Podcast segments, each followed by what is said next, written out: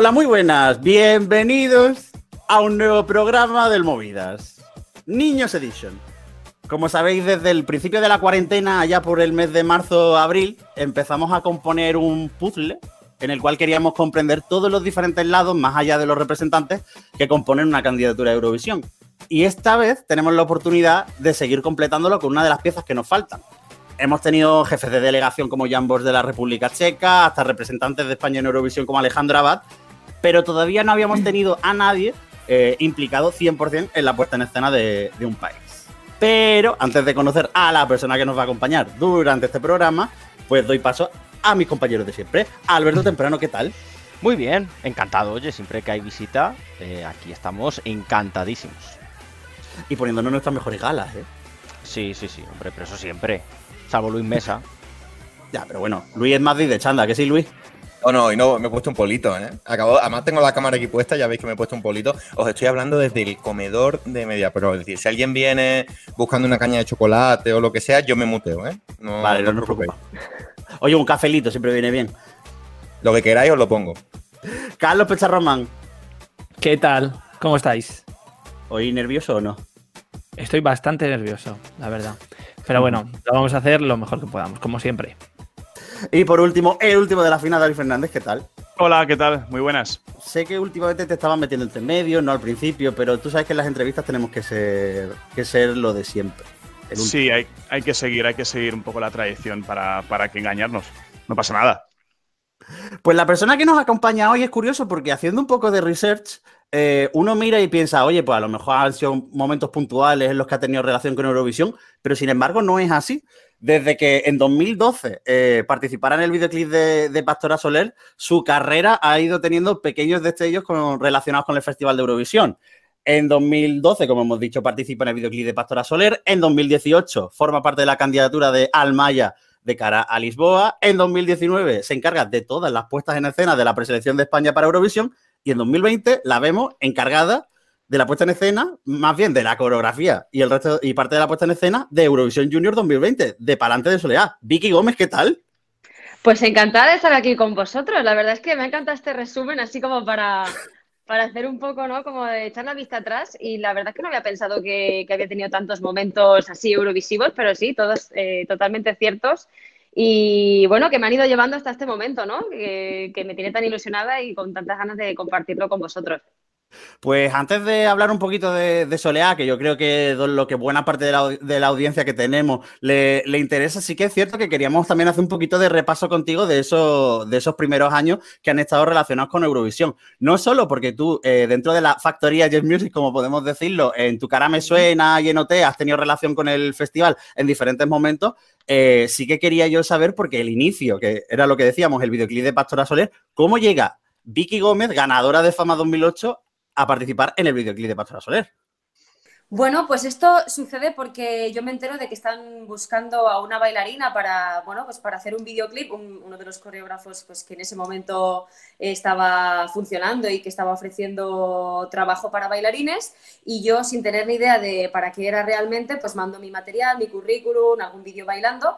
Y entonces resulta que recibo una llamada de, bueno, de Francis Viñolo, que es eh, de hecho el marido de Pastora Soler, el coreógrafo encargado de de hacer el videoclip y, me dice que estoy preseleccionada y que quiere contar conmigo. Y entonces, bueno, pues a partir de ahí, en los siguientes días ya me llama para confirmarme que finalmente pues eh, mi perfil les ha gustado y que van a contar conmigo. Y entonces iniciamos unos ensayos para preparar la coreografía del videoclip y a los días posteriores pues ya hacemos la grabación de, de, de Quédate conmigo, que bueno, creo que quedó muy bonito.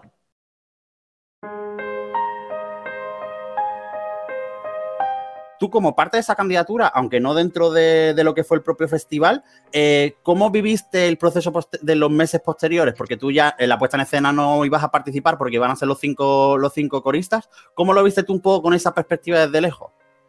Pues a ver, obviamente cuando formas parte del proceso, ¿no? De cuando se está, bueno, una vez que ya existe la canción, eh, una vez que se, le piensa en dar como un poco forma y ponerle movimiento y ponerle ¿no? unos visuales y crear un videoclip, y formas parte de eso, obviamente eh, de alguna manera te ilusiona y te, no sé, estás ahí como súper pendiente de ver cómo, cómo, evoluciona y cómo finalmente es esta actuación que me pareció espectacular. O sea, creo que Pastora hizo un papel increíble. Eh, creo, de hecho, que debería haber ganado ese año porque creo que voces como la de Pastora hay muy pocas y aparte estuvo maravillosa. Así que me dio mucha pena, pero creo que de alguna manera al final eso quedó ahí y ella tuvo un gran momento y yo creo que todos nos sentimos muy orgullosos de ella. Yo por lo menos, después de haberla conocido en persona, después de haber tenido ese contacto y haber formado parte de sí con ese, con esa ese pequeñito granito de arena que yo puse en el videoclip, pues eh, me alegré muchísimo por, por, verla brillar tanto, porque al final creo que, que fue lo que hizo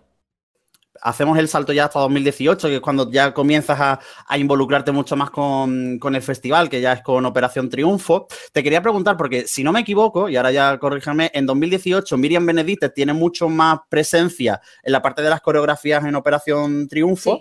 Y, tú al final estás allí haciendo todas las coreografías con, los chicos en la academia, pero no eres todavía la voz cantante en la parte de las coreografías. Entiendo que la primera patita, por así decirlo, la metéis ya en la, de cara a la preparación de la gala a Eurovisión. ¿Cómo vivisteis vosotros dentro de la academia todo ese proceso cuando todavía no sabemos que, iba a ser Amaya Alfred? Lo podíamos intuir desde el reparto de canciones, pero ese proceso, ¿cómo lo vivisteis?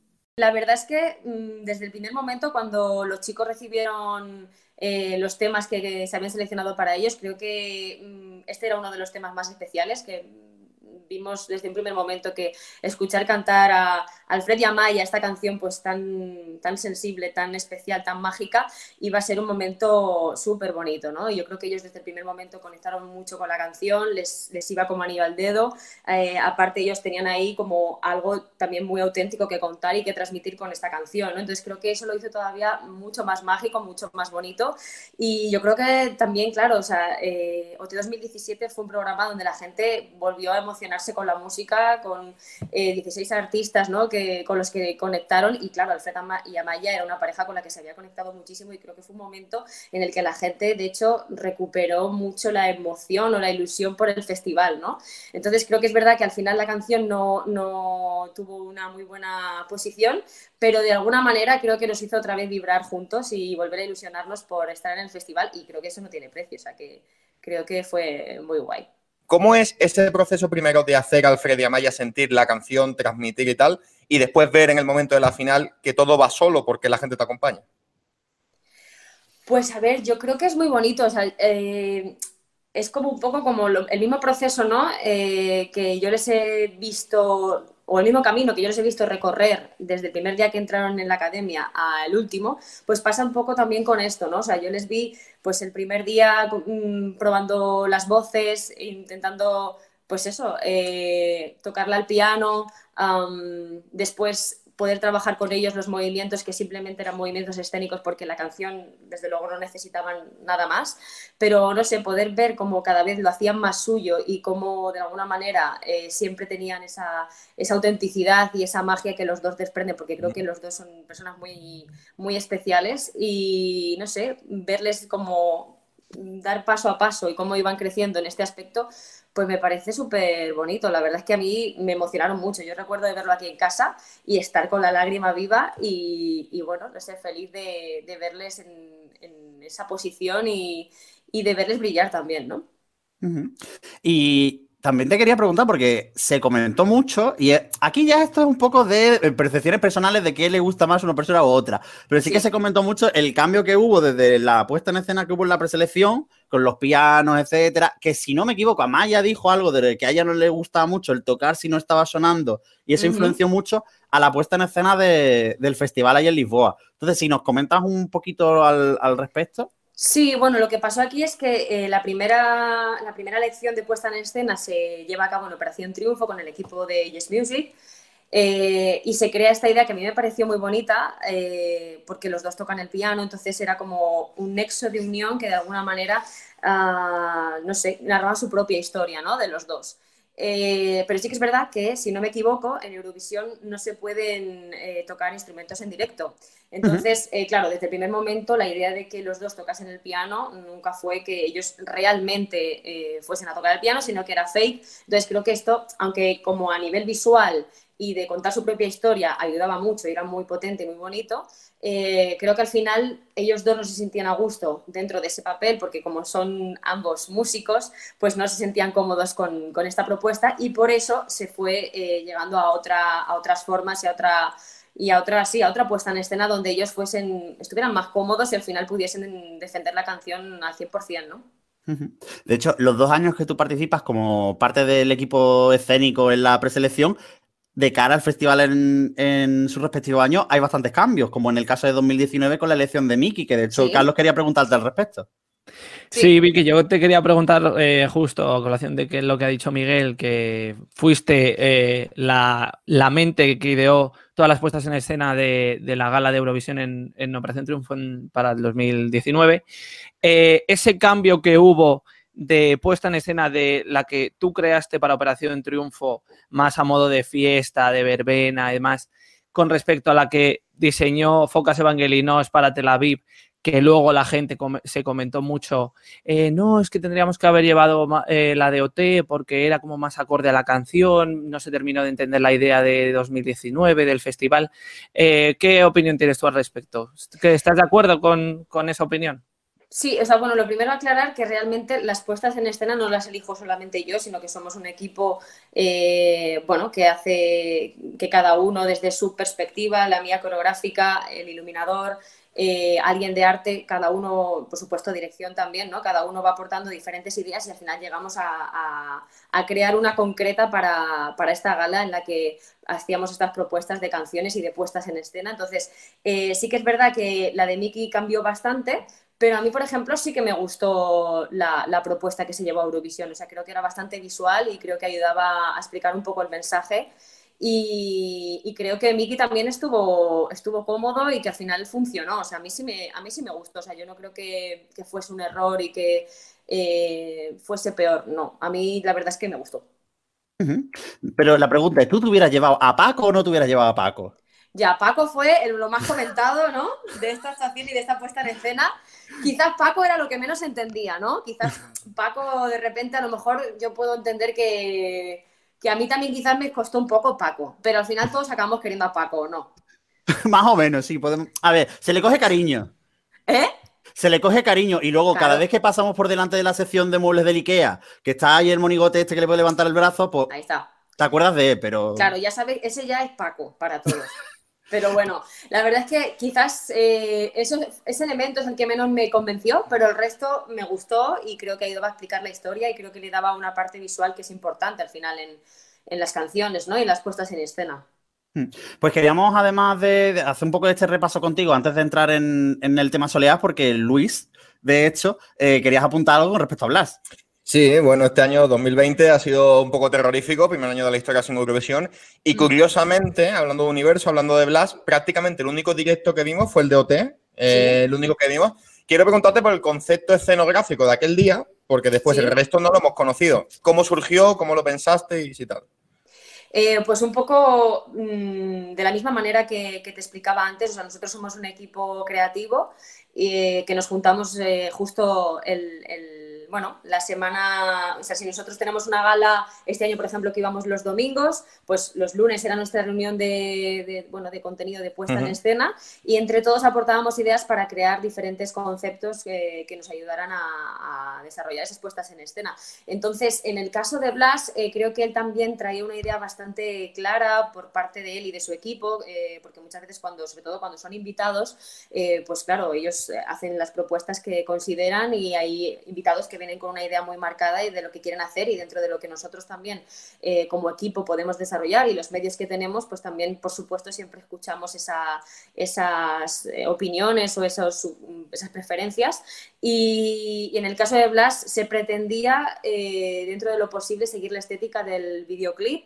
Y de hecho nosotros, por ejemplo, a nivel coreográfico, lo único que, añadimos es en la parte final a los bailarines con el mismo look que, que Blas los tuvo en su, en su videoclip. O sea que realmente lo que intentamos ser es bastante, pues bastante, sí, eh, consecuentes con el videoclip y, replicar un poco esta imagen, incluso con las visuales que también visteis allí en, en plató y con la realización también, claro. Pues de hecho, el saltito no ahora ya no es tan grande como un año, pero es cierto que en un año en el que no hemos tenido Eurovisión, el primer destello es una sensación personal, igual estoy equivocado y quiero que, que me saques tú de, dudas, ya que estamos aquí, pues eh, la sensación que yo tengo es que todo ha sido como muy rápido, ¿no? No sé, o, no sé si muy atropellado, pero es verdad que conocimos artista, canción, videoclip, actuación ya grabada en apenas un mes. No sé cuándo tú lo recibes, cómo lo encajas, eh, cómo lo cocinas, si es que ya venía de un caldo de cultivo previo y bueno, cómo se ha ejecutado todo en, no sé, no sé si es mucho o poco tiempo. Bueno, la verdad es que sí que eh, ha sido en un corto plazo de tiempo, pero bueno, ha sido el, necesario porque realmente eh, nosotros hicimos la grabación hace ahora justo una semana, de hecho, y, y, bueno, las sensaciones que todo el equipo tuvimos al terminar son muy, muy positivas. O sea, creo que tenemos una candidata muy potente para los nueve añitos que tiene. Eh, creo que ha hecho un trabajazo en, poco tiempo para. Porque realmente al final, ¿no? Los niños tienen otro. suelen tener otro, otro ritmo de trabajo y de procesar la información y de aprender. Pero en el caso de Soleá, creo que es una virtuosa. Porque tanto el trabajo que ha hecho con Natalia a nivel vocal como como conmigo, a mí me sorprendía mucho lo rápido que asimilaba la información y, y, y, bueno, y lo talentosa que es y cómo es de inteligente trabajando para lo pequeña que es, ¿no? Entonces, bueno, eh, a mí me llaman, no sé, quizás a principios de, sí, quizás a principios de septiembre, exacto, para, bueno, pues para contar conmigo como coreógrafa y desde luego quiero agradecer a Televisión Española y a Toño Prieto que, que pensaran en mí porque pues eh, participar en un proyecto así me hacía muchísima ilusión y, y bueno, y, y, entonces ya me, me, presentan el tema. Y, y, bueno, claro, entiendo todavía más porque cuentan conmigo, en el sentido de que es un tema súper bailable, un tema que pide, pues eso, coreografía a tope y que la puesta en escena, eh, pues esté también en parte muy basada en, en lo que podamos aportarle coreográficamente, ¿no? Aunque no sé, por supuesto, para nada el único elemento. Entonces, bueno, yo empiezo a, a trabajar en ello. Eh, primero, la primera toma de contacto que tengo con Soleas por el videoclip. Eh, y bueno, claro, eso me sirvió de alguna forma para conocernos, para saber un poco cómo era su movimiento, porque claro, yo previamente no tenía esta información. Entonces eh, me sirvió para un poco conocer al equipo, tanto a ella como a los cuatro bailarines que la acompañan. A ellos los elegí por un casting online, eh, porque claro, dadas las circunstancias que tenemos ahora era lo más pertinente y entonces pues bueno, eh, la verdad es que nos sirvió para conocernos y eh, a partir de ahí desarrollar una puesta en escena a nivel coreográfico mucho más adaptada y mucho más a favor de lo que es Soleá, de cómo ella se mueve, cómo ella puede expresarse corporalmente y, y, por supuesto también teniendo en cuenta el equipo de los cuatro bailarines y sus capacidades y, y, y bueno, um, hacemos el videoclip que sí que es verdad que eso fue en un periodo de tiempo bastante, bastante corto, pero bueno, eh, me sirvió como una primera toma de contacto para así poder desarrollar esta puesta en escena. Y nada, a partir de ahí empezamos a trabajar pues, eh, de manera conectada a los diferentes, eh, digamos, jefes de equipo, pues tanto con, con, con, Chema, realizador, como con producción para desarrollar la parte de, de escenografía. Y, y, no sé, ha ido, ha ido como encajando todas las piezas de tal forma que creo que hemos hecho una propuesta que es arriesgada y que no sé, que, que, puede enganchar y que puede, desde luego, no sé, mover a mucha gente y conectar y, no sé, creo que, que es potente. Y estoy muy contenta con el resultado y bueno, pues una vez que ya tuvimos todos los elementos, uh, hicimos una semana completa de, ensayos con Soledad, tanto Natalia como yo y, y yo con los bailarines aparte también para, para trabajar todo esto.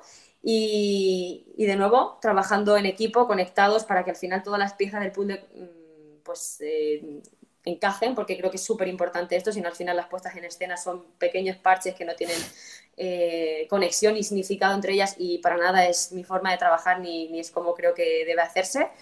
Y creo que lo hemos conseguido, creo que tenemos, pues eso, lo que os he dicho, una propuesta muy potente, con mucha fuerza, con un buen mensaje, con eh, una parte muy visual y creo que eso puede, ojalá que sí, eh, llevarnos lejos. Eh, pues precisamente por algo que habías comentado eh, va mi pregunta y es que sí. tú normalmente estás acostumbrada a trabajar con gente adulta, más eh, racional, racional, perdón. ¿Qué has tenido que cambiar de tu didáctica a la hora ¿Sí? de trabajar con Solea? Hombre, pues eh, la verdad es que sí que he tenido que adaptarme en el sentido de que, como dices, estoy acostumbrada a trabajar con eh, sobre todo con, bailarines profesionales, ¿no? Donde simplemente absorben información y están más que formados a la hora de, recibir una coreografía.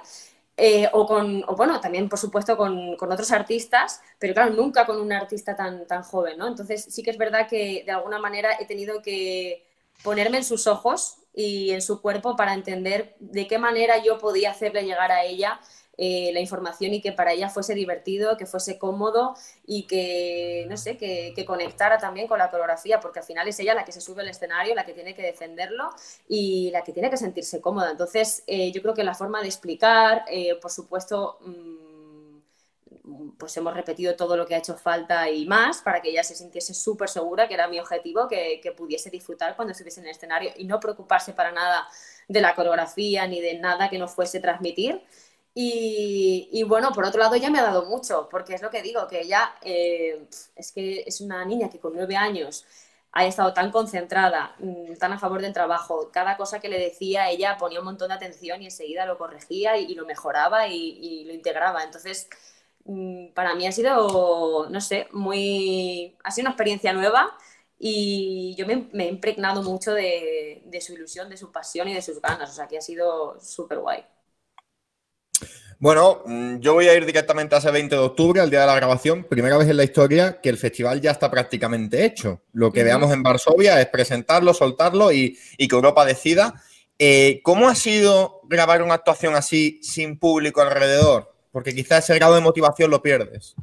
Sí, o sea, bueno, yo creo que como todo tiene su parte positiva y su parte negativa. Creo que la parte positiva es que hemos podido repetir lo que, lo que fuera necesario hasta quedarnos conformes ¿no? con, con la versión que se iba a mandar al festival, que tampoco fue necesario muchas veces, pero tuvimos esa oportunidad y eso creo que también es mm, de valorar. Pero sí que es verdad que, claro, para, para niños, eh, yo creo que, bueno, tanto niños como adultos, cualquier persona ¿no? Eh, que sea artista con un público se crece y, no sé, vivir la emoción del directo, eso por supuesto que, que es algo que, que, ellos se han perdido, ¿no? Y, y Soleá, de hecho, es e, ese tipo de artista que se crece, porque desde luego, o sea, de los ensayos a lo que hizo encima del escenario fue un cambio brutal. Y cuando la vimos ahí arriba fue como, madre mía, esta mujer no para de sorprendernos. Y creo que si hubiese tenido público, eso todavía le hubiese potenciado mucho más, ¿no? Pero aún así, eh, creo que ellos han sabido sobreponerse a eso, mm, han sabido que tenían que dar lo mejor, tanto Soledad como sus cuatro bailarines. Y yo me sentí orgullosa de que a pesar de, eso, de esas limitaciones o de esos handicaps, pues ellos estuviesen dando lo mejor de ellos mismos. Como decía, que mm, siguiendo un poco el hilo del, Junior con, con Soleá, no sé si Vicky te has tenido que empapar un poquito de, la, no sé si trayectoria o de lo que se cuece, digamos, en el Junior para, mm, bueno, eh, intentar coger un poco de inspiración, si es necesario o no, para el desarrollo de todo lo que, lo que habéis formado. Y, bueno, preguntarte además eh, si crees que el Junior es más sencillo que el Senior, dada tu experiencia en los dos sitios ahora, y qué nos faltaría los mayores para mm, poder dar un paso más. Mm, vale, a ver, em, pues por un lado sí, me, he estado informando mucho sobre, de hecho he visto un montón de vídeos de, otras ediciones del festival para conocer un poco qué es lo que se lleva, qué es lo que, qué es lo que se ha hecho en el festival y como tú dices, por un lado coger inspiración, pero por otro lado buscar algo diferente, ¿no? O sea, buscar alguna marca personal que pudiera diferenciarnos y que pudiese aportar algo nuevo. Eh, de todas formas, yo soy una persona que siempre me encanta formarme y, seguir viendo cosas nuevas, entonces consumo mucho espectáculo y ya no solamente eh, yendo al teatro y yendo a conciertos y demás, sino también, por supuesto, a través de a través de Internet. Entonces, me gusta estar lo más actualizada posible sobre las puestas en escena, las propuestas mm, a todos los niveles, ¿no? De, lo que significa un, pues es un espectáculo. Entonces, es verdad que la parte de conocer la parte eurovisiva eh, ha sido muy importante. Y, me ha ayudado mucho. Y después lo que me preguntabas, la otra cosa que me preguntabas era, perdona. Em, si, es más, sencillo, ¿no? sí, sí, da tu experiencia, habiendo ido con eh, gente ya al junior y ahora con el, o sea, perdona, el senior y ahora con el junior, si, si, crees que es más sencillo, ¿qué nos falta para dar el paso adelante? No sé, es que esa, pregunta es bastante complicada, ¿no? Em, creo, creo, creo que no es que sea más sencillo, pero creo que en el, en el junior ah, hay, menos, hay menos países ¿no? que, que participan, entonces eso nos da quizás eh, nos lo pone un poquito más fácil como para que puedan, ¿no? Al final quedarse con nuestra propuesta y como que de alguna manera, de hecho, tengo entendido porque voy un poco viendo por, por redes y, bueno, pues por internet eh, cómo van las quinielas y parece que Soleá está bastante arriba todo el tiempo. Y, bueno, eh, eso me encanta, creo que se lo merece y que si ya lo está ahora, creo que después de que vean la actuación y vean a una niña de nueve años bailando y cantando a la vez, pues todavía puede impresionar muchísimo más. ¿Y qué nos faltaría para eh, dar un paso en, Eurovisión? Eh, pues no lo sé. Creo que, bueno, creo que, por ejemplo, de cara al año que viene, así poniéndonos en lo más cercano, creo que Blas tiene una voz increíble. Yo coincidí con él en Tu cara me suena.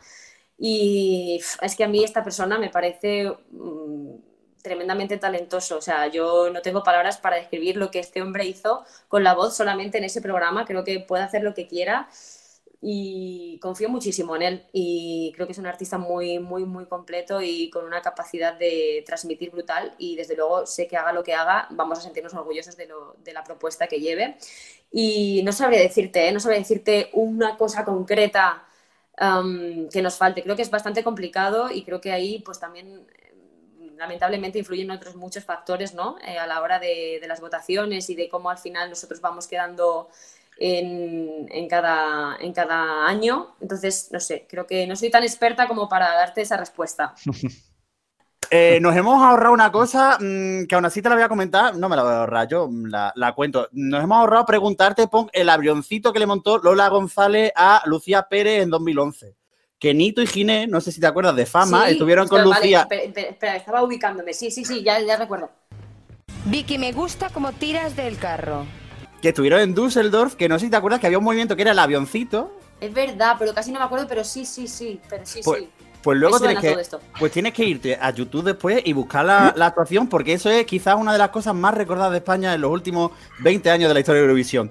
Es algo que yo llevo toda la tarde intentando guardar dentro de mí, porque si no mis compañeros me matan, pero es que no podía. Entonces ah, quería compartirlo. No pasa nada, no pasa nada. Tú no lo, no lo dejes dentro, suéltalo. pues listo. Eh, Vicky Gómez, muchas gracias por haber venido al Movida. Muchísimas gracias a vosotros por compartir este ratito conmigo, ha sido un placer. Pues nada, chicos, otra pieza más del puzzle que sumamos a nuestro puzzle completo sobre Eurovisión. Alberto Temprano, muchas gracias. Eh, gracias a Vicky, por supuesto, la heredera espiritual de alguien al que admiramos en este programa, que es Javier Castillo Potti. Eh, entonces, es nuestro sueño entrevistar a Poti, Vicky, a ver si no lo puedes conseguir tú, a ver si tienes decir, Pues sabes que no lo conozco personalmente, pero Decepción. Si le diría que, tiene Madre mía, Pero bueno, seguro que en algún momento atiende vuestras vuestras entrevistas, seguro. Carlos Pecharromán. Uy, espérate, que yo ya me he quedado loco con lo de Alberto. Carlos Pecharromán.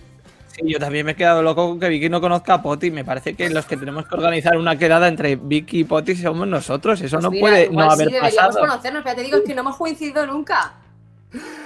Porque además, y además que una ha hecho coreografías del programa heredero en el que el otro hacía coreografías, porque ella ha hecho coreografías en OT y en Bailando con las Estrellas, que eran OT y pues mira que baila. Es que tiene razón, no me había dado tampoco cuenta de que nuestros caminos están tan conectados. Mm. Total.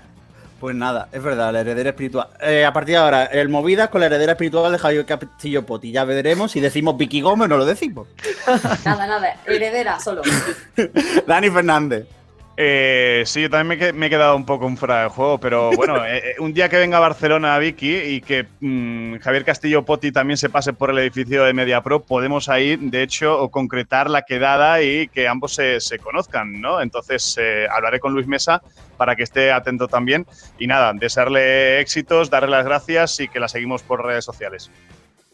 y por último, Luis Mesa, eh, deciros que acaba de entrar la limpiadora en el comedor. Si escucháis moverse silla, mm, no es culpa mía, ¿vale? Así que me despido rapidito. Vicky, ha sido un auténtico placer. Muchas gracias. Igualmente, gracias a ti. Pues listo. De parte de seguido de Miguel Eras, adiós.